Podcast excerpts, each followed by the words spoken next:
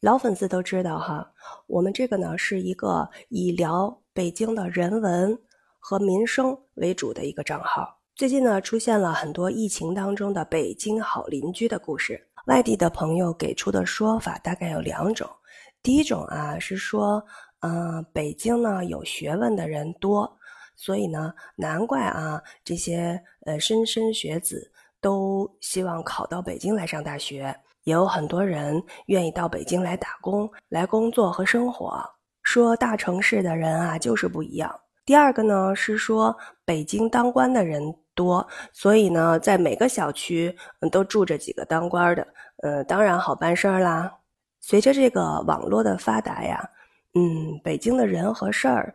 呃，在全国各地就出现了很多种的解读，比如说前些日子我们还在群里聊呢，嗯，就是有人说那个，嗯，老北京人啊，这个理儿特别多啊，说讲礼貌，嗯，所以呢，如果要是找北京的大爷问路，就得先跟他聊天儿，说大爷，嗯，您这干嘛呢？您吃了吗？啊，聊完天儿以后才能问路。所以就是大家对这个嗯北京人和事儿有很多种的解读啊，呃，咱们就说回这个北京好邻居哈。您看我们在视频里面常常都会聊到这个呃北京以前的胡同啊，呃大杂院啊，就是我们邻里之间其实是非常就比一家人还要亲。所以经常不是说嘛，远亲不如近邻。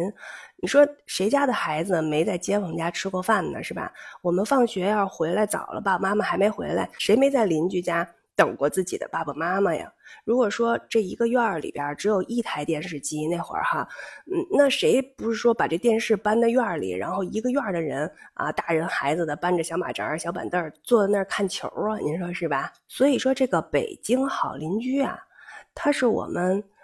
一辈儿一辈儿的，就从小到大这么传下来的。虽然现在大家都搬到楼房住了，嗯，胡同和大杂院也慢慢都成文物了，可是呢，我们这种邻里之间互帮互助的这种基因，我觉得是长在我们身体里的。所以呢，你别看平时哈，就是连我们家对门都有的时候就根本见不着面啊。可是如果要是街坊邻居有了事儿，在这种大事儿面前，这个北京好邻居还是非常靠得住的，由此呢也激励了我要一直好好的把这个账号做下去，把我们北京的文化传播和传承下去。